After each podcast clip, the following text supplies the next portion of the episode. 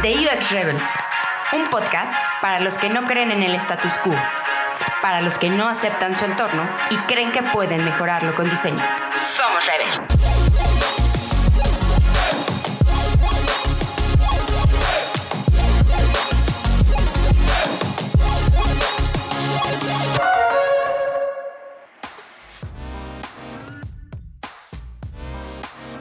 Hola, hola, ¿qué tal? ¿Cómo están? Bienvenidos sean todos ustedes a una nueva edición de The UX Rebel y en esta ocasión les traemos un tema bastante interesante, Gamification, con Helis Lara. Fíjense que Helis Lara es UX Writer y escritora, tiene más de 7 años de experiencia en el campo de la UX. Estudió la licenciatura de animación y arte digital en el TEC de Monterrey y este año se gradúa eh, de la maestría de innovación para el desarrollo empresarial. Tiene varias certificaciones relacionadas con UX, metodologías y escritura y ha trabajado para empresas como Telcel, AT&T, Coca-Cola, Bocado, Citibanamex, Banregio y Eibanco. Y actualmente es líder de contenido en el equipo de UX en Scotiabank. Bueno, espero que disfruten este episodio tanto como nosotros y recuerden, somos Rebels.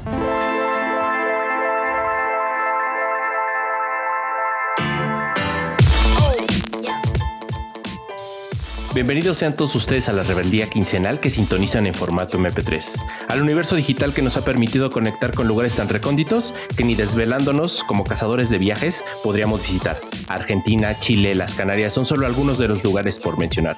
Sabemos que la comunidad de Rebels está regada por toda la Tierra. Los inconformes del status quo son muchos, así que no me queda más que pedirles que coman frutas y verduras, no olviden su prote, tomen agüita y recuerden que el limón no mata la, bacteria, del cólera. Dicho así, lo saluda en su micrófono su amigo, la sensación de cuando compras estampas Panini y ni una te sale repetida, el suspiro que sale cuando te das cuenta que depositaron la quincena, la felicidad en los momentos ordinarios. Ulises Arbizu. Pero déjenme presentarles al showman de este lugar, al que conoce al cadenero y barman y lo saluda con piquete de ombligo. La sensación al despertar en madrugada y decir, ah, no, hoy es sábado, y volver a dormir plácidamente.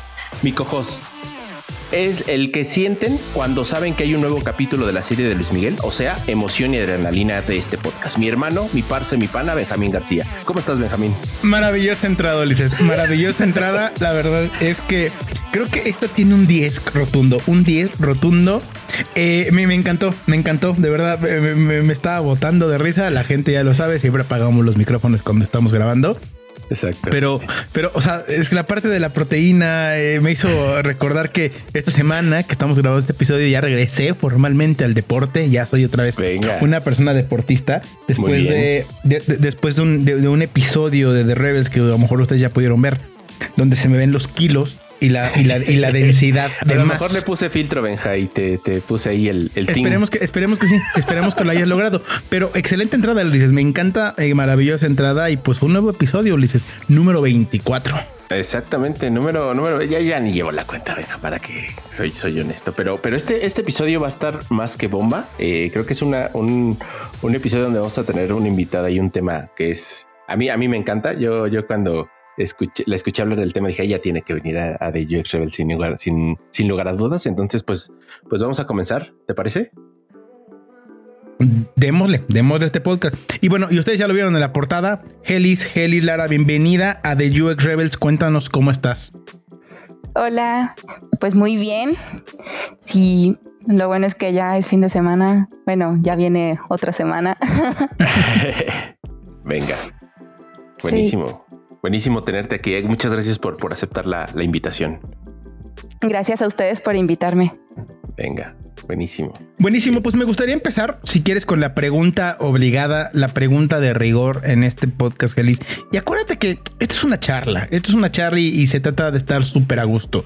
Pero me gustaría que tú nos contaras y que nos dijeras qué te hace rebel. Y siempre lo decimos igual, en el entendido que no, no, no esperamos verte con pelos pintados. O sí, quizá sí, quizá no. Pero ¿qué te hace rebel en la vida, en tu profesión, en el trabajo? Cuéntanos un poquito más de eso.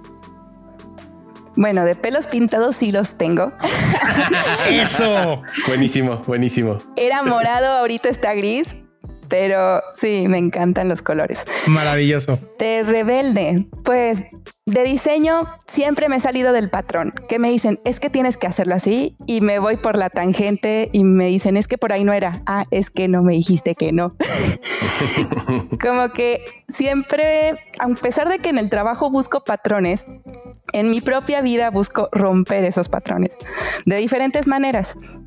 Y también con ese, como le dicen, ese status quo que dicen, pues ahorita con todo lo del feminismo, me encanta el tema y a veces es de, me da miedo platicarlo y pensar de, oye, ¿qué dirán? De, oye, si soy feminista o si no soy este, el otro. Pero me gusta mucho esa parte de decir de, vamos a romper con todos esos paradigmas que hay sobre pues la mujer y no solamente la mujer, sino sobre todos los estereotipos que hay, cómo los rompemos.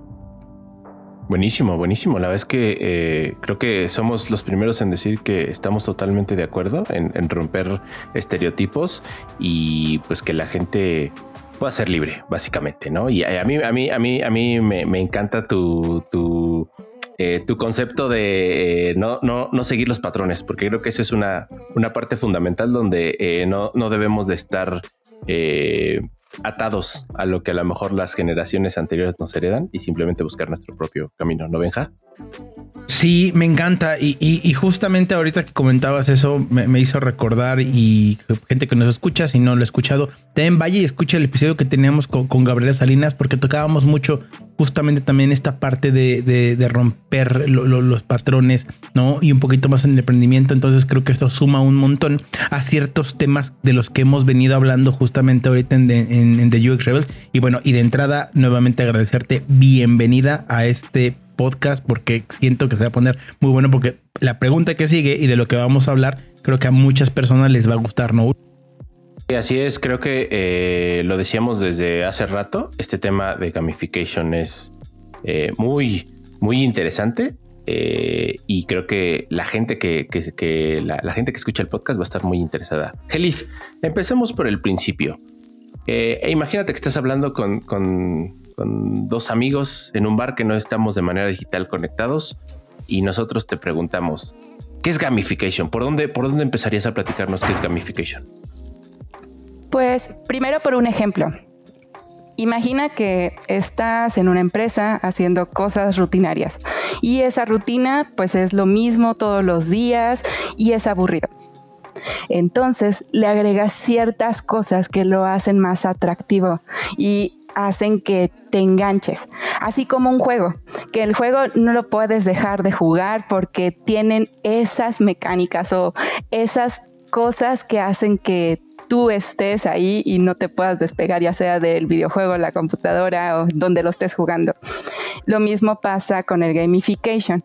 Eh, se trata de meter esas mecánicas en contextos que nada que ver con que sean en este caso, que no tengan ese tipo de juegos y que sean, muchas veces dicen, ay, pues es que tiene que ser aburrido, tiene que ser esto. No, más bien tú quieres hacerlo más atractivo. Y hay diferentes puntos. O sea, y para explicarlo es de, se enfoca primero en el jugador, así como todo juego. Tú eres el jugador, entonces el juego se va a enfocar en ti el, usuario, el, usuario es el, jugador, digamos, o lo vemos desde esa perspectiva, ¿no? Sí. o sea, aquí no hay usuario, aquí hay jugador. Perfecto. Y el juego se enfoca en el jugador. Entonces, ¿qué le atrae al jugador? Pues hay diferentes tipos. Hay unos que les gustan más los de shooter, que todos esos son de quiero vencer a todos y quiero ser el triunfador. Ese es un tipo de jugador. El otro es el social, como el Pet Society, que se hizo tan famoso y todos en Facebook estaban con el Pet Society de, oye, dame esto y te, bueno, te doy esto. Ese es otro, el social. Luego hay otro que es el que le gusta encontrar pistas, encontrar cosas.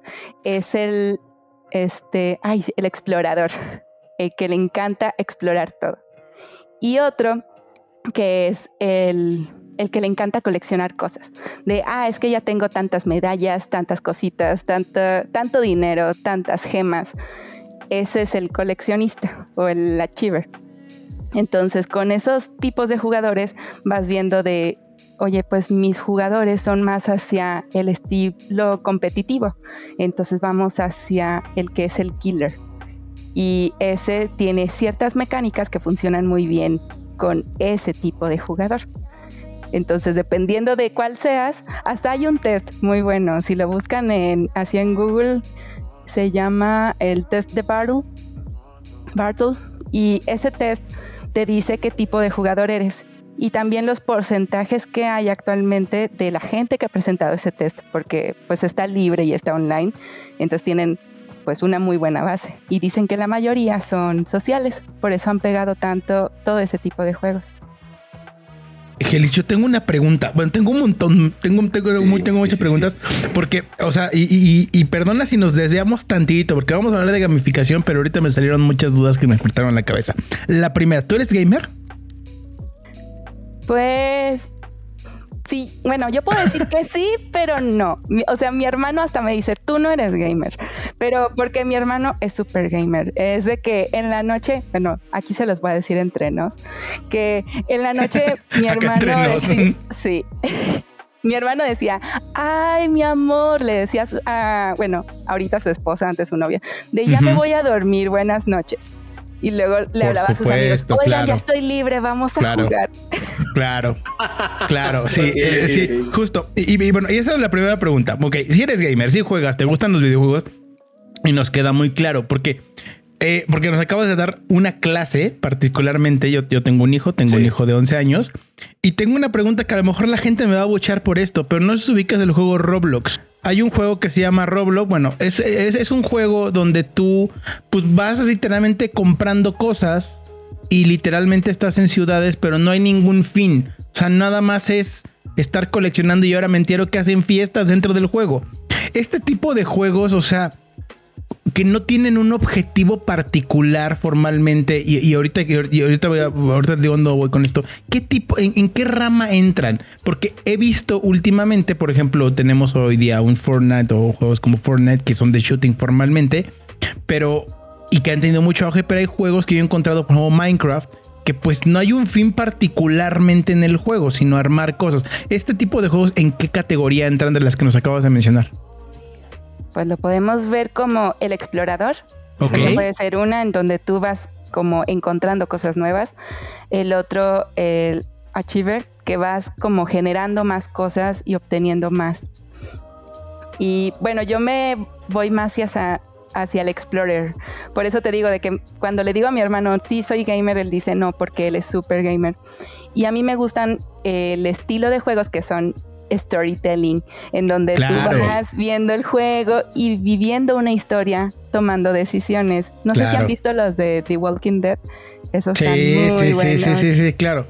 Sí, es que es que por eso te preguntaba eso y, perdón gente que nos escucha, pero a mí se me hace un tema muy interesante y ahorita entraremos ya a la parte de gamification. No sé, no sé si tú jugabas videojuegos, no lo sé. Eh, yo sí, llegó un momento en que ya dejé de jugar, pero a mí me gustan los juegos que tienen una historia y que te van incentivando, no sé, a, pues a lograr algo, ¿no? Y que va recuperando cosas. Entonces yo soy mucho de esos juegos. ¿Tú, Ulises, alguna vez llegaste a jugar? ¿O, eres jugador? Yo, soy muy casual, casual, gamer, o sea, yo juego mucho en el iPhone, pero sí soy el, achiever. O sea, a mí es la competencia y el estar coleccionando y logrando, cosas, ¿no? Pero creo que creo que estas cuatro eh, y, perdón, Geli, si, nos podrías repetir estos cuatro, si eran cuatro, ¿no? Cuatro, digamos, perfiles de jugador. Este, eh, es muy fácil como que te puedes asociar con uno o con otro, ¿no? Que puedes ir, va por aquí, ¿no? Pues sí, es como un cuadrante. Entonces, es depende de cuánto interactúas con el mundo y cuánto interactúas con otros.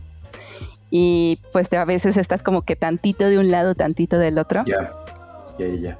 No son determinantes, pero sí pueden decir como ciertas, cierta em, propensión que tienes hacia, hacia alguno de ellos, ¿no? Perfecto, sí. Perfecto. Oye, oye, Gelis, ¿y, cómo? Y, a lo mejor es una pregunta medio, medio obvia, pero prefiero decirla. ¿Por qué trasladaríamos esto? O sea, esto que, funciona en los videojuegos y que entendemos por qué, por qué funciona así, a experiencias que no son, que no son este, que no son, vamos a llamar así, juegos a, otra serie de productos digitales que están allá afuera. ¿Cuáles son las ventajas de, trasladar estos mismos principios hacia productos o servicios digitales? Pues no solo a productos y servicios digitales, también hasta en la parte de recursos humanos. Ok. Que lo pueden implementar en, en proyectos o, este, por ejemplo, que tienen un servicio y lo hacen de esa forma. Y lo ponen mucho con la parte de educación de, oye, pues cada vez que vas aprendiendo más cosas, pues vas como aumentando tu nivel. Y así lo ponen en la parte de todo lo de, ay, se me fue la palabra, pero sí, de recursos humanos. Y en la parte digital, pues lo podemos ver tanto en Duolingo, es el más ¿cómo decirlo? Es el que tiene muchas mecánicas y muy bien implementadas por la parte de educación. Pero LinkedIn también tiene y son mínimas, o sea, son sutiles y son cosas que a ti te hacen ver de, ah, es que me ha visto tanta gente mi publicación, es que dice que soy este perfil estelar. Esas pequeñas cositas hacen que quieras llenar más tu perfil y que quieras interactuar más por esa herramienta. Y es lo que pasa con todo este método del gamification. Si lo aplicamos, se puede ir al lado bueno pero también hay que tener precaución y todo el lado ético, que es de no formar adicciones, que es lo que pasa con algunos juegos. Claro. No sé si se acuerdan de Flappy Bird. Claro, sí, sí, sí, claro, sí, sí, sí. Sí, totalmente, totalmente. Pero entonces también diríamos que deberíamos de tener este misma, esta misma perspectiva en los productos, es decir, que no confundamos que por, lo, por querer hacer cierto engagement en los, en los, este, en los, en los servicios, productos o, en los procesos que estemos llevando, o bueno, quizás, quizás lo veo más del lado del, del, del lado digital, pero eh, así como queremos crear engagement, podríamos caer en crear adicción. Es complicado, eso sí, llegar a la adicción es como que el punto más alto, pero sí lo que queremos es atraer más y también a que estén interactuando más. Sí, claro, no. Al, final, digo, no lo sé. Eh, bueno, más bien, lo voy a poner en tela de juicio, pero al final de cuentas no creo que las empresas formalmente... Es como cuando dicen quiero hacer un video viral, ¿no? O sea, al final de cuentas la viralidad no, es no hay una fórmula perfecta para la viralidad, como tampoco puede haber, o a lo mejor no existe una fórmula perfecta para hacer un juego adictivo o no. Al final de cuentas creo que te puede resultar y hay ciertos patrones y justamente ahí va mi pregunta ahorita. Pero bueno, e, e, es el caso de Pokémon Go. No, dudo mucho, ellos hicieron un juego en su momento y de pronto pues el boom fue tan amplio que pues ya, ya de pronto se hablaba de, gente desafortunadamente que atropellada y gente que chocaba porque iba jugando cuando iba en su auto, ¿no? Y eso ya puedes hablar a lo mejor una adicción. Pero eh, ahí tengo una pregunta. Cuando nosotros hemos hablado aquí y, estamos muy metidos en el tema de diseño de experiencia de usuario, y hay metodologías, hay procesos, eh, pero dentro de gamification, o sea, ¿cuál es el proceso para poder hacer esta fórmula de un juego o digamos que de gamification? Porque quiero pensar, digo, yo he leído Hook y, y entiendo que hay otro libro que se llama Octopus algo, no recuerdo bien el nombre, pero ¿cuál es la fórmula para poder lograr, digamos, o, buscar un juego que tenga este engagement o que tenga, digamos, que esta atracción? Pues son cuatro elementos que tiene el gamification. Uno es el player, entonces tienes que todo hacer player, player center. Y hay un formato que se llama el player persona.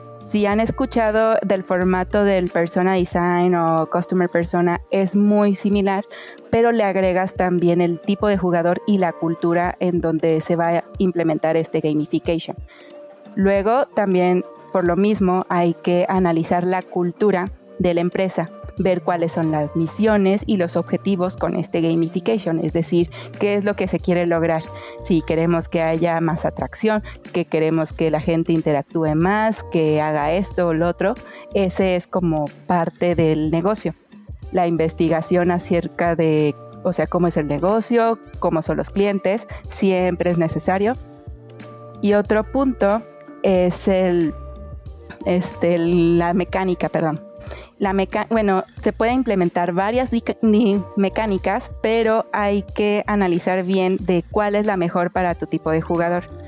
Entonces ya viendo cómo es tu jugador, cuál es la misión que quieres obtener, es el cómo lo vas a aplicar y qué mecánicas aplicar. Y para eso pues viene toda la parte de la psicología de Gestalt. Este también viene lo de la pirámide de Maslow y lo de este, los factores extrínsecos y eh, intrínsecos, en donde ves de qué es lo que ellos traen de motivadores. Y como mecánicas, les voy a dar unos ejemplos. Está la parte de puntos, que ese es el más usado en todos lados, de que obtienes puntos y lo usan mucho en las aerolíneas, en este, pues en todo tipo de cosas, o sea, lo, lo hemos visto. Sí, claro. También el leaderboard o la tabla de clasificaciones, y ese es mucho para el competitivo. Y hay que tener cuidado porque si se usan los puntos sin nada de ganancia o sin nada de beneficio hacia el usuario, lo van a ver como, oye, pues me estás dando puntos inservibles. Entonces, también hay que ver cuál es el objetivo, cuál es el motivador e implementarlo. Y eso sí, menos es mejor porque mucho, muchas veces queremos aplicar todo, poner todas las mecánicas que se vea literalmente como un juego y no necesariamente es la cultura. Me pasó que en una empresa donde trabajé, no quiero decir el nombre, pero habían puesto un era algo para aprender sobre el white belt, lo de calidad y era un juego literal de carreritas, pero no tenía que ver con la cultura. La cultura en esa empresa era demasiado formal. Entonces ponle un juego, pues la gente se burló, no le gustó, hasta decían de, oye, es que esto qué es, o sea, nada más me haces preguntas, me pones a hacer un jueguito, pero el jueguito nada que ver con el objetivo inicial. Entonces, siempre hay que ser como que muy cuidadosos en eso y también en el factor de en qué, como en qué paso está el jugador. Porque al principio pues hay que enseñarle las reglas y decirle por aquí vamos y esto es lo que tienes que hacer y esto es lo que puedes obtener. Es como el instructivo de los juegos de mesa o de cuando vas a empezar un juego, te van haciendo como un onboarding en donde, mira, pícale X y vas a hacer esto, pícale esto y vas a hacer esto. Ese onboarding siempre tiene que estar, porque si no es de entra, si es de cómo entrale a la batalla y es de cómo peleo. No, totalmente de acuerdo. Creo que, creo que eh, pegas en un, en un punto muy interesante donde menos es más y sobre todo donde, pues no solo se trata de hacer copy-paste de, de, estas, eh, vamos a llamarlo así, como dijiste, estas mecánicas o estas estrategias que tengamos para poder crear mejor engagement y tener muy claro cuáles, cuáles son los, los, los principios culturales o inclusive cómo es tu audiencia, ¿no? Y con qué se va a sentir eh, muy eh, identificada y qué otra cosa no le va a hacer mucho sentido, ¿no? Yo, yo, yo de mi lado, digo, sigo siendo usuario, no sé si es medio olvidada la, la, aplicación de Foursquare, pero yo me acuerdo que por semana te lanzaban un, un este, un, leaderboard de decirte, estás, hoy quedaste en el lugar 20, hoy subiste al lugar 21. Y la verdad es que inconscientemente eso me hacía que cuando llegaba a un lugar yo quería hacer check para, para ver si iba, si iba eh, eh, avanzando. No creo que, creo que el ejemplo más donde he visto que se aplica más es en el hecho de eh, esta cuestión de te faltan solo dos pasos, que a lo mejor es un principio medio básico porque no se siente en un, en un gamification como tal, pero el hecho de decir eh, te faltan poquitos pasos para poder tener tu perfil completo, ¿no? Y que cuando tienes tu perfil completo te ponen el, venga, lo lograste, casi casi como eh, eh desbloqueado o, qué sé yo, ¿no? Y, ahí está como muy, muy, muy interesante. ¿Tú, tú, qué, ¿Tú qué ejemplos has visto, Gelis? Donde a lo mejor, porque Bolingo me queda claro y, creo que él sí, sí, sí, sí ha traído como esta idea de eh, cómo, cómo hacemos la educación de forma, de forma lúdica. Pero en tu experiencia, ¿tú qué ejemplos has encontrado interesantes donde hay estos matices como de no es que la aplicación sea un juego, pero sí, sí está tomando estos, estos bonitos ejemplos o estos, esta esencia del, del gamification? A ver, otro ejemplo, Amazon. Ok. Es como cuando ves un flash deal que te dice, esta oferta va a estar solamente disponible por tantas horas ese es el rush de querer comprarlo en ese momento porque sabes que va a vencer esa oferta. Esa es una mecánica. Ok, ok, ok, ok. Otra mecánica, pues la usan mucho en los cursos y también en todo lo de e-learning, pero no sé si han visto Interaction Design Foundation, que cuando estás haciendo un curso y le pones de quiero ver el leaderboard. Ah, claro. Te aparece todo el tablero y dice, ah, estás como en el lugar 500 mundial, Sí, pero sí, sí, estás sí, sí. en el 100 de México. Entonces quieres ir subiendo. Claro. Y, y- y- y bueno, y, ese caso particular, yo, yo tengo, bueno, yo, yo estudio en Interaction y este, y, te duele, y te duele. Ahorita digo, te duele porque es como de, oh, yo, o sea, yo digo, aunque haya estado en el lugar 500, ayer estaba en el 499, ¿no? o sea, entonces al final del día sí, sí, sí entra eso y lo, digo, lo que comentaba Ulises, la verdad es que le decía, comentaba Ulises, bueno, ahorita en, en el chat privado que la gente ya sabe que tenemos acá, le decía que me está haciendo muchísimo sentido esta charla porque ahorita lo que comentaba Ulises es muy cierto. Eh, no, no, no sé si, si Foursquare en su momento Ulises fue como el pionero, al menos de, de aplicaciones ya de alto consumo, no lo sé. No lo sé, a lo mejor en mi cabeza no, no, no viene, pero Foursquare hacía eso. Incluso Foursquare luego te mandaba notificaciones del tipo: eh, Esta persona ya te quitó tu, tu reinado, no me acuerdo cómo era, ¿no? Este, bueno, ya te quitó tu reinado tal Ah, lugar. el- el- el- era el. No El mayor, el mayor, el mayor, el mayor. ¿no? Entonces te dolía y te pesaba y era como de no, ahora voy a ir otra vez. Eh, pero, pero, pero me encanta esta parte y bueno, y regresando un poquito al, al tema de, de donde nació, me, me hace mucho sentido esto que comentabas, que al final de cuentas eh, se toma de, bueno, por más nombre, nombres más, nombres menos, customer o user, en este caso player, pero se toma, ¿no? Este bajo contexto de entender bien quién es tu jugador, cuál es el contexto en el que va a jugar, porque imagino que hay que también entender hacia qué tipo de dispositivo, ¿no? Va, va este, este, este gamification, ¿no? En qué se va a aplicar y cómo, pero hay algo que ahorita me nació a todo se puede aplicar gamification porque pareciera, yo tengo un conflicto de idea con los chatbots. Hoy todos mis clientes quieren tener un chatbot. ¿Para qué? No sé, pero lo quieren. Porque lo tiene el vecino. ¿A todo se le puede pl- aplicar gamificación? ¿O, realmente cuáles serían esas, eso- es- esos puntos que cualquier persona debería de entender para poder parar, y siempre decimos parar el tren, ¿no? A los clientes o, o con quien trabajas para decirle, mira, este producto por lo que tú quieres hacer, no le podemos meter gamificación. ¿Hay algo para poder validar si un producto es viable para esto o no? Pues es que es con la investigación del usuario y la inve- investigación del Eso. negocio. Porque viendo cuál es el objetivo del negocio, decirle, oye, la- este jueguito que quieres poner, porque literal es un juego, no va hacia este objetivo. Y ese es un punto claro que muchos están rompiendo y dicen, ah, es que agregamos gamification. Y es de wow. Pero claro. Hay que tener en cuenta al usuario, o sea, al player. El player es el que va a ser Exacto. el objetivo del negocio. Y pues es como el, o sea, todo lo que decimos de UX, pues el usuario está en el centro de todo. Aquí también. Y siempre hay un objetivo. Entonces es como, pues, ¿cuál es el objetivo del negocio? Entonces, ¿cuál es la motivación del usuario? Y empatas esos dos. Y pues si me dicen, ¿lo puedo aplicar en todo? Mm, depende. Es que puede ser que te ayude una mecánica. Y es lo que pasa con muchos sitios web, que agregan una que otra mecánica y les funciona. Porque ese tipo de usuario busca ese motivador de esa mecánica. Y de las mecánicas, pues hay cientos. Y si a veces dices, bueno, es que no sé qué otras mecánicas hay, lo que también recomiendan es analiza los juegos actuales y qué es lo que los hace ser atractivos.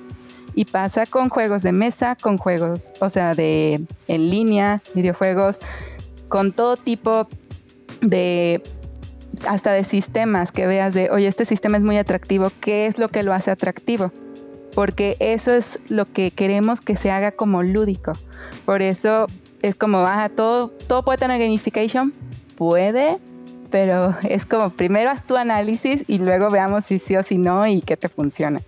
Qué, qué- qué interesante y, y qué bueno que das esta clase de consejos porque definitivamente ya, ya estoy viendo a, a mucha gente, eh, pero no tanta, pero que de repente puede leer sobre gamification y quiere literalmente vol- volcarse en el tema o, volcar su aplicación, su aplicación a eso. Pero ahí eh, me surge una duda eh, y un poco es, ¿el gamification siempre busca el engagement o puede haber, digamos, otros, otros eh, beneficios o, o otros eh, propósitos detrás de, tener, ya no, ya no lo llamemos como esto de, meternos de lleno al gamification en, lo que estemos diseñando, donde estemos pensando en el usuario, sino de tener estas mecánicas o estos, o dotar de, estas mecánicas nuestro, nuestro servicio. Más allá del, engagement, podríamos tener otra clase de, beneficios al, al, poder, al implementar el gamification sí se pueden obtener otros beneficios, pues es el objetivo del negocio. Pero la esencia del gamification es hacer algo que antes era rutinario y que no era entretenido, hacerlo divertido. Y pues es el objetivo de todo videojuego, o sea, que sea ese entretenimiento, lo que dicen matar tiempo, y por eso mucha gente estaba este, en contra de los videojuegos. Recuerdo que mi mamá a veces nos lo prohibía, que decía, no, ya perdieron mucho tiempo en videojuegos, pero bueno, nos quedamos dos días completos sin dormir jugando el juego de Resident Evil, entonces imagínate unos niños ahí jugando eso, no. Aparte, excelente referencia. Resident Evil es un juegazo. De verdad, este, a mí, me gustó, me gustó un montón ese juego. Pero, pero justamente digo, pero entiendo que van los objetivos del negocio, pero, o sea, hay ciertos procesos ¿O cuál es el proceso, por ejemplo? Me imagino que hay juegos que buscan sí puntaje, pero que también tienen cierto proceso aislado donde a lo mejor las personas, o sea, el juego o el negocio busque que pasen más tiempo las personas en el juego, ¿no? Entonces al final de cuentas creo que debe haber ciertas fórmulas, o quiero pensar que ciertas fórmulas para lograr que más personas em, pasen más tiempo en el juego. Imagino que debe de haber otras, dependiendo del modelo de negocio del juego o del gamification, donde buscas que sean más rápidos nos, hay fórmulas o hay técnicas muy particulares como para lograr este tipo distintos objetivos. Y perdón que preguntemos tanto, pero en, mi caso me, llama mucho la atención y creo que es un tema que a mí y a muchas personas va a gustar. Pero hay técnicas para, para, para poder encontrar eh, y, alineados estos tipos de objetivos que te ponía como ejemplo. Hay un framework, una herramienta que se llama Octalysis. No me acuerdo el nombre del autor, sorry, pero sí era un, nombre diferente. Y lo que pasa con ese octálisis son ocho puntos que tú los vas midiendo y ves si tu plataforma, cuáles está débil y cuáles tiene fortalezas. Que estar midiendo tu gamification, eso es esencial. Porque puede ser que sea muy atractivo al inicio y todos estén ahí este, en ese sistema o en esa plataforma o lo que hayas hecho con gamification. Y después de un tiempo pues se aburren, que es lo que pasa con todo videojuego. Pero, ¿qué es lo que está pasando ahora con las nuevas redes sociales o las nuevas plataformas que se renuevan? Cada cierto tiempo ellos ven de, oye, se nos está yendo la gente, vamos a hacer este cambio o vamos a implementar esta mejora. Y por eso ese es como el último punto del gamification y es de no olvidarlo. Siempre estar midiendo de, o sea, la atracción de cómo este, están en el, eh, ay, perdón, en el octálisis y qué es lo que puedes mejorar. Sí, de hecho el libro aquí se llama Actionable Gamification y es octálisis justamente y el libro, bueno, no sé cómo pronunciarlo, pero es Yukai Chou. ¿No? sí, sí justamente, sí. Sí, aquí lo tengo. Yo acuerdo que no me acuerdo quién me lo pasó, pero alguien me lo pasó y aquí lo tengo. Ya, ya, ya, ya, ya, ya, me, me, hace sentido. O sea, pero al final de cuentas, imagino que es un framework que tú vas armando y, lo vas accionando dependiendo de conforme vas viendo las debilidades y las fortalezas de, de lo que vas midiendo, ¿no? Sí, es decir, de lo que te salga del octálisis, ahí tú ves de estoy débil en Playful, entonces hay que aumentarle esa parte. O quizás por la esencia de la marca dices, no, en ese nivel estamos bien. Buenísimo. Oye, oye, Gelis, a mí, a mí me gustaría hablar de un tema, eh, no sé si decirlo como, como el lado oscuro del gamification. Eh, eh, ¿Hasta qué punto y en el juego creo que es, muy obvio, en un, videojuego creo que la gente puede volverse adictiva por, una serie de, factores mucho más grandes que en, una, que en una aplicación, pero podríamos hacer que el player o el usuario en este caso de un producto se vuelva adicto a nuestra, a nuestra eh, a nuestro servicio, a nuestra aplicación, etcétera. No en, un sentido de que obviamente eso, eso sería como el sueño, el sueño dorado de cualquier eh, stakeholder o cualquier, o, lo, vemos desde el lado de negocio. pero en un sentido estricto, un poquito más ético, podríamos llegar si no tenemos cuidado a, crear estos comportamientos donde a lo mejor, no sé, se me ocurre, ¿eh? el usuario se ponga ansioso, este, donde a lo mejor eh, necesite estar viendo este, este leaderboard para ver que no esté cayendo, etcétera, etcétera. Sí se pueden llegar a dar esta, esta clase de, pues de como de consecuencias negativas. Sí. ¿Qué, ¿Cuál es tu opinión? O sea, si no se tiene cuidado, puedes caer en el dark UX, que se puede pasar en cualquier lado, no solamente con el gamification. Y por eso hay que tener en cuenta todas las complicaciones éticas y legales. Y es lo que yo vi con lo de la certificación de UX, eso era como un tema así grande y te decían, es que esto no lo debes de olvidar, porque al crear algo que sea tan entretenido, puedes caer en la tentación de hacerlo adictivo. Y, por eso, no sé si ahora han visto con lo de Apple que tú puedes medir cuánto tiempo has estado en cada aplicación. Sí. Que ellos se dieron cuenta, es que ya hay una adicción. Entonces hay que también ayudarle al usuario a darle ese freno. Entonces tú dejas tu gamification en todo lo que tienes, pero también creas ese freno de, oye, pues nada más hasta tal fecha, tal fecha puedes hacer esto. Claro. O de tal hora, tal hora, para que no estén todo el día, en todo momento. Que, que, inclusive a lo mejor me estoy viajando demasiado, se me ocurriría que podríamos implementar alguna técnica de gamification para decirle a la gente deja de usar tu teléfono, ¿no? O sea, como de, oye, hoy usaste el teléfono eh, una hora menos, eh, esta semana una hora menos que la pasada, o lo estás haciendo muy bien, sigue así, te estás enfocando más en otras cosas, qué sé yo, ¿no? Pero a lo mejor estoy, estoy, estoy muy, muy, muy viajado en ese, en ese sentido. Pero sí. No, sí se puede. O sea, he visto una aplicación y no es así como tú lo dices, pero es sobre el reciclaje y también sobre la reducción de plásticos y de todo lo contaminante. En esa aplicación, creo que era Footprint, y tú vas diciendo, el día de hoy no consumí plásticos, no tiré plásticos y no hice esto. Y mi shampoo es de barra y hasta te dan recomendaciones de cómo ser más natural.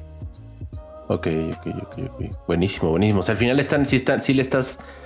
Creo que es como el hecho de cómo incitas el cambio de comportamiento y, cómo, cómo, logras convencer a la gente de una manera mucho más, mucho más eh, lúdica, ¿no? Digo, ahorita no, no, qué curioso que no lo había pensado, pero mi propia aplicación que hizo para hacer eh, ejercicios, pues eso obviamente está, está basada totalmente en, el achievement. O sea, todo el tiempo me dice, este, llevas dos semanas, llevas este, tantos minutos, llevas qué sé yo, y, eso es este como, al menos a mí me ha servido como para estarlo bien y decir, no, no, sí, tengo que hacer ejercicio y para, para que no pierda mi, mi vamos, mis, mis logros y, es una competencia que tengo conmigo mismo, ni siquiera es que me esté comparando con, más personas, ¿no? Está, está, está, está, está muy bueno. ¿Cómo, ves, Benja? Me, gustaría, ahorita comentamos un ejemplo que se me hizo muy interesante.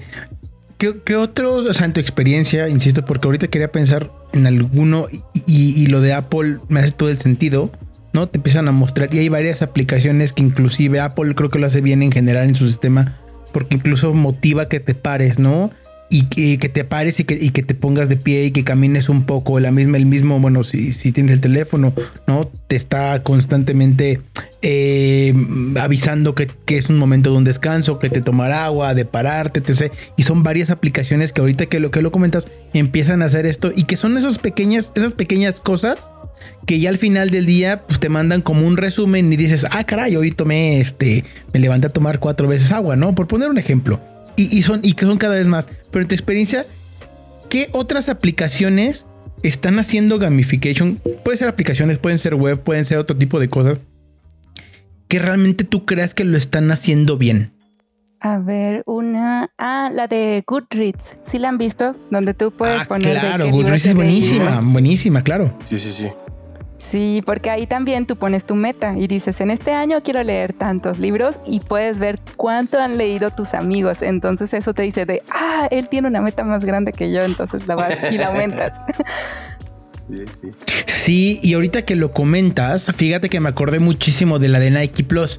Nike Plus hace un bastante, un poquito de años, digo, Nike Plus lo hacía mucho, eh, bueno, gente que no escucha, posiblemente sabe que hace mucho tiempo yo tenía una otro podcast cuando yo era fitness que se llama Fitness para Gente Real, pero ahí entrevistamos a Ricardo Zamora. Ricardo Zamora también tiene un podcast que se llamaba Domo hace un montón de años, pero bueno, el punto es que él en su momento, cuando empezó este boom de, de, Nike Plus y que te podías poner como un pequeño chipcito en el tenis y que salías a correr, digo, ahora ya no requieres el chipcito hubo un boom muy, muy cañón porque la misma aplicación empezaban a hacer sus retos de quién corría más, quién corría menos y empezaban a correr juntos, ¿no? Entonces, Nike, no, sé si, si ese mismo boom lo siga teniendo. Yo ocupo Nike Plus, pero pues lo ocupaba nada más para um, marcar mis carreras. Pero creo que sí, o sea, es, creo que estos tipos de gamification social en general como el caso de, de, Goodreads, es, es, un grandísimo ejemplo porque te vas motivando porque ves que empezó a leer otra persona. Inclusive Spotify, Spotify lo hace de alguna forma eh, gamification social, si lo quieres ver así, pero seguramente hay un montón que tienen estos pequeños add-ons, ¿no? Eh, y, y, que son muy a lo mejor imperceptibles, pero seguramente hay una gran maquinaria detrás para poder hacer esto. No, no, no te vayas más lejos. Yo uso la otra, Benja. Yo uso la de Nike eh, Training Center, o sea, que es como la otra. Pues, la que tú usas la de corredores, yo uso la que es como para hacer ejercicio en casa. Y, y, no es mala onda, pero los batches están bien chidos. O sea, te da gusto ganarlos. No sé si, si alguno de ustedes recordará el Apple Watch también con actividad. Claro, sí, sí, sí. Unos batches que están hechos como para que. Eh, ¿qué, ¿Qué es esto de lo que hablaba Gelis, no? Este beneficio que tiene que ser no tiene que tener algo de diferenciador como para decir sí me gusta y que no sea como ah pues solo son puntos no este eh, eh, en ese sentido eran como estos em, logros que tenías pero inclusive estaban como meta o sea la animación era como si fuera un emblema, una medalla metalizada y podías darle vuelta. Entonces decía, ¿qué logro hiciste? Le dabas atrás, venía tu nombre y que en qué fecha lograste ese, ese, ese, ese logro, ¿no? Entonces, eh, no sé, no soy redundante, pero este, pero es, muy interesante cómo eh, tienes que darle este, este intercambio o, algo que el usuario pueda, como vamos a llamarlo así, presumir, ¿no? O sea, otra que por ejemplo a mí se me está viniendo a la cabeza es tan sencillo como la de Starbucks Rewards, eh, que yo en su momento digo, hoy no porque estoy en pandemia y no tengo una Starbucks cerca, pero era este hecho de, sigue siendo nivel gold, eres nivel claro. eh, ya verde, no me acuerdo, y si tienes Gold tienes más beneficios y esos beneficios serán que el día tu comunidad te dan una bebida gratis o que este, ciertas promociones exclusivas de viernes 2 por 1 cosillas así, que son este tipo de cosas que tienes que darle a tus a tu a tu, a tu audiencia, ¿no? O sea, creo creo que ahí Gelis fue muy muy eh, muy insistente en tenemos que hacer que la que la gente eh, reciba algo no, no, no sé, y a lo mejor ahí tú nos dirás, Gelis, no necesariamente algo físico, pero sí algo que les haga sentir la diferencia y que a lo mejor a nivel digital es tangible. No sé, no sé qué opinas. Sí, y es que también depende del usuario. Si es uno de los coleccionistas, pues es como tú dices, que quiero tener más insignias y más cosas. Pero si fuera uno como el triunfador, que es el que siempre quiere ganar y ganar a costa, ese pues sí necesita algo a cambio, necesita un beneficio. En el caso de Starbucks Rewards, ese es muy bueno porque hasta te hacía ir a ese café. Y tú decías, oye, pues es que tengo dos cafés cerca, pues voy a Starbucks porque si junto tantos puntos, luego puedo tener un café gratis o tengo el modificador gratis. Exactamente. Sí, sí, sí, sí, sí, sí, totalmente. Y, creo que tienes mucha, eh, mucha razón. Hay que entender el tipo de perfil que tiene nuestro, voy a poner user slide eh, player como para, para poder entender eh, qué, tipo de dinámicas son las más eh, las que más, más beneficios nos van a dar, ¿no? Porque también se me ocurre que pues el que es competidor necesita compararse con alguien más, ¿no? la comparación contigo mismo, decir, ah, ya logré mis cinco batches, a decir, como decía Benja, ¿no? Estoy en el lugar 31 y aunque ayer era el 29, yo quiero seguir otra vez, ¿no? Y quiero, quiero, quiero, quiero darla, ¿no, Benja? Sí, es que la verdad es que este, me, entran muchas cosas en la cabeza, pero eh, no sé si han leído, imagino, bueno, eh, imagino que sí, el, libro de Hook. El libro de Hook justamente, bueno, tiene que, que, no sé, Gelis, ahorita me gustaría que si, si, si, lo has leído, cuál es la diferencia entre este modelo, porque eh, el modelo de Hook, sí, el, el libro, al final de cuentas es tener gente enganchada, pero al final trata de generar un hábito de alguna forma. Pero más allá de hablar de, si el trigger inicial y de la acción, tiene una, un apartado muy particular que es la parte de rewards. Y esta parte de rewards o la parte de, del valor ¿no? Habla y, que hay distintos tipos de, valor. Ahorita comentábamos justamente que, bueno, el valor de estar en Starbucks es ese reconocimiento, ¿no? De estar en, nivel oro o, gold. Y hay muchas aplicaciones que juegan con esta parte del, del reconocimiento, de sentirte importante, ¿no? Pero justamente el, libro de Who nos habla de otros distintos, que pues es el tema de eh, obtener seguidores, ¿no? O sea, eh, o, de hacer amigos formalmente, ¿no? O, no sé, hay, hay, distintos patrones. En tu experiencia, Gelis, y, digo, no tienen que ser los, de Hook, pero ¿cuáles son estos espectros y distintos tipos de recompensas con los que podría jugar una persona? Porque ya mencionamos la parte de puntos, pero no sé si pudiéramos profundizar un poquito más en este tema, eh, porque una vez un tema son los puntos, el reconocimiento, ¿qué otros rewards o, qué otros beneficios se puede jugar cuando hablas de gamificación? Pues ahí sería dependiendo de la pirámide de Maslow en qué nivel se encuentra. Es decir, si le falta lo básico, pues darle un reward que le ayude a pasar al siguiente nivel y que ya tenga ese básico. Luego la parte de seguridad, de oye, es que le falta más seguridad, ya sea en el trabajo, esto, el otro, pues dale un seguro, dale esto. Este, no, pues ya está un poco más arriba el de pertenencia. Ok. Entonces, pues ahí como es más de pertenecer a un equipo, de sentirse parte de una familia. Y ese es otro tipo de recompensa. Y el último, el de arriba, pues es el de reconocimiento. Y es el que todos aspiramos de ser lo mejor de uno mismo. Y decir de, ah, bueno, es que quiero ser lo mejor en esto, lo mejor en lo otro, pero es lo que a veces falla con el gamification, que se quieren ir hasta arriba y quieren hacer este, mecánicas muy complejas que son de creatividad cuando están todavía en niveles más abajo y necesitan hacer cosas más rutinarias y que son más hacia la parte, ah, se me fue, pero es la de, mm, ¿cómo decirlo? Son las partes que son las tareas más simples, pero que te, le das beneficio rápido. Y pasa mucho, digo, ahorita me gustaría profundizar más el tema porque no, no, sé, creo que todos o los tres que estamos aquí platicando ese tema, hemos estado en, el punto, o al menos yo mucho, de que siempre le quieren agregar gamification a algo, ¿no? Cuando al final de cuentas es a lo mejor un producto nuevo.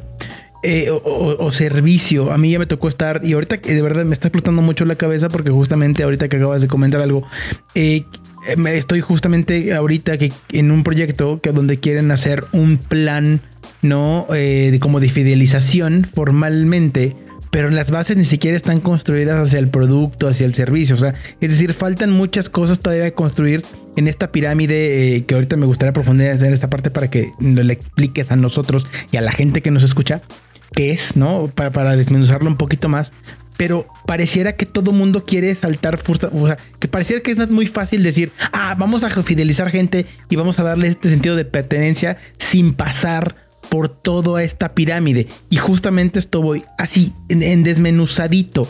Cuéntanos un poquito más de esta pirámide, porque ya es la segunda vez que la mencionas y a lo mejor hay personas que todavía no como que les queda claro de qué trata esta pirámide.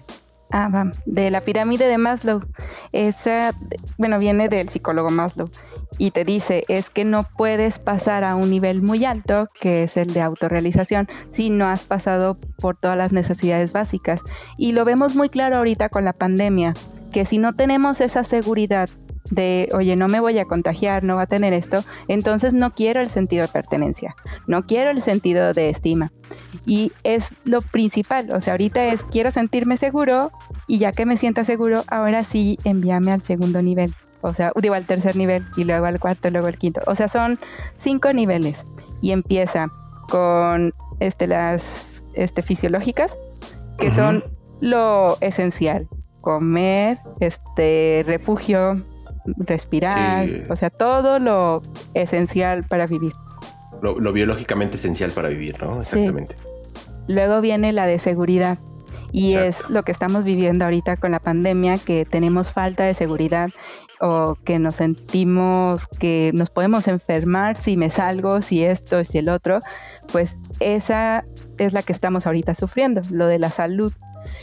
Después viene lo de amor y pertenencia, de tener amistades, familia, conexiones. La cuarta es la de estima. Y esa es más la de tener autoestima y reconocimiento, o sea, que te conozcan, que tengas esa fuerza, esa libertad. Y la última es lo que les dije, o sea, ser el mejor, lo mejor de uno mismo. Y estar ya con realización, ¿no? Sí, en la punta de la pirámide. Pues ya está, Benja. Y creo que, oye, a mí, ya con esto me gustaría como, como hacerte otra pregunta. Este. Si la gente quiere adentrarse más, y, yo creo que mucha gente va a estar interesada en, darle, darle eh, más, más profundidad, porque creo que les, nos has traído en este episodio muchos conceptos muy interesantes. ¿Qué libros o, dónde pueden buscar información, algo que tú, artículos o algún libro que tú recomiendas? Pues mira, para iniciar o como introducción al gamification, eh, pueden hacerlo, pueden hacerlo en estos recursos o en este artículo o en este libro, a lo mejor como para aquel que ya se quede con la espinita y quiere, quiere darle más profundidad. A ver, un libro, ah, pues fue el que el que mencionaron, el de Octálisis. Octálisis, ok. Que ese te dice cómo aplicar el framework y cómo seguirlo, también cómo medirlo hay otro, pero es de Interaction Design Foundation, que si estás dentro de la comunidad de Interaction Design Foundation, está gratuito. Pero si estás fuera, te cuesta, con, no me acuerdo cuánto, pero sí era una cantidad muy alta.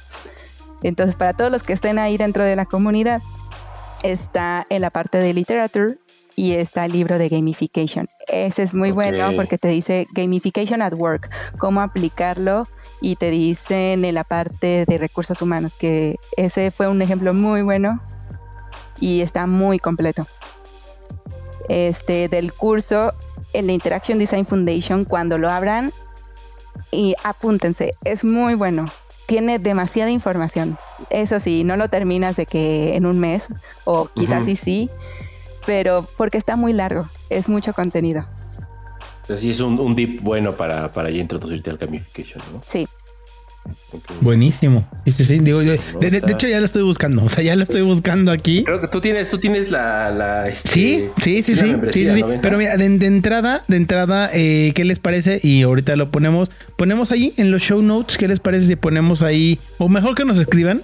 Y les podemos, si, si la gente que no escucha quiere entender más de gamification, les podemos compartir el libro, el de Octálisis. Ese sí podemos, creo que compartirlo, pero que nos escriban al correo, ¿no, Exactamente, y lo podemos, lo podemos este, compartir, pero, pero buenísimo el recurso que das, este, eh, Gelis. La verdad es que está, este tema está bastante interesante y creo que a partir de ahora seguramente vamos a poner más atención para decir, ah, Dios, ahí están haciendo gamification. Chin, aquí quieren que yo haga el engagement, ¿no? Y sobre todo, para que el día de mañana que construyas eh, experiencias o nuevos servicios, pues, pues tengas como claras estas, estas mecánicas que no tienen que ser que llenes de mecánicas de gamification tu producto, pero a lo mejor algunas otras como para llegar a ciertos objetivos de, engagement, ¿no? Que lo decía bien Gelis, es atraer más y, lograr eh, interactuar más para, para, para, obviamente, que como consecuencia, pues eso traiga mayor uso, que la gente a lo mejor compre más, eh, que haya un, un, revenue hacia, hacia el negocio, ¿no? Buenísimo, buenísimo. Y hay un punto clave.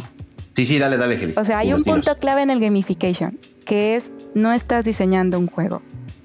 Ok, ok, ok. Bueno, Porque luego lo quieren hacer, ya sabes, súper flashy, con muchos colores y cosas y carreritas. no. Está, está buena esa, esa, este, esa, esa, ese statement. Cuando estás haciendo gamification, no estás, no estás diseñando un, un juego, porque tiene todo, todo el sentido. Estás usando las estrategias o las mecánicas, pero no es un, no es un juego, porque si no, no estaríamos totalmente haciendo un, videojuego y no un, servicio o una aplicación. Buenísimo, Sí. Algo más que. No, no, y justamente nada más para pasar, cerrar esta parte, ahorita mencionábamos varios ejemplos que no necesariamente son un juego, pero aplican perfectamente muy bien esta, esta dinámica, ¿no?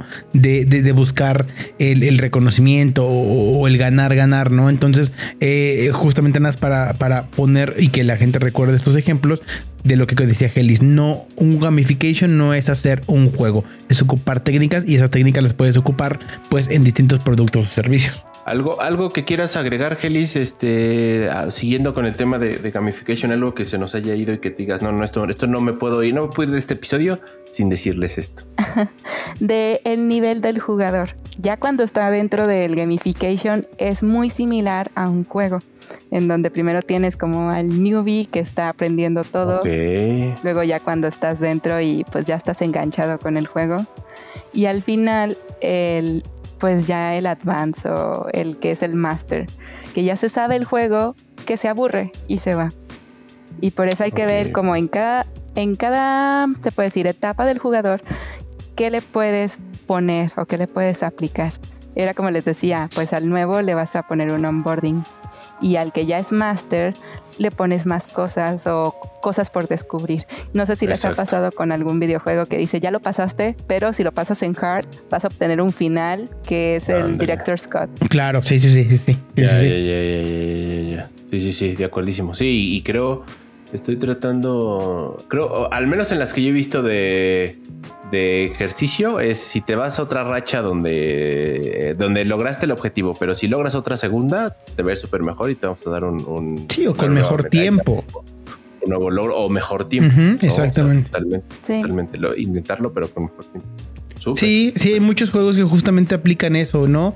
O sea, una cosa es pasarlo, pero si lo pasas sin errores, pues al final de cuentas recibes un reconocimiento, recibes algo más. Ahorita lo platicábamos en temas a lo mejor de, esta parte de correr, ¿no? Y, pero también creo que depende mucho de, los mismos retos que uno se va poniendo.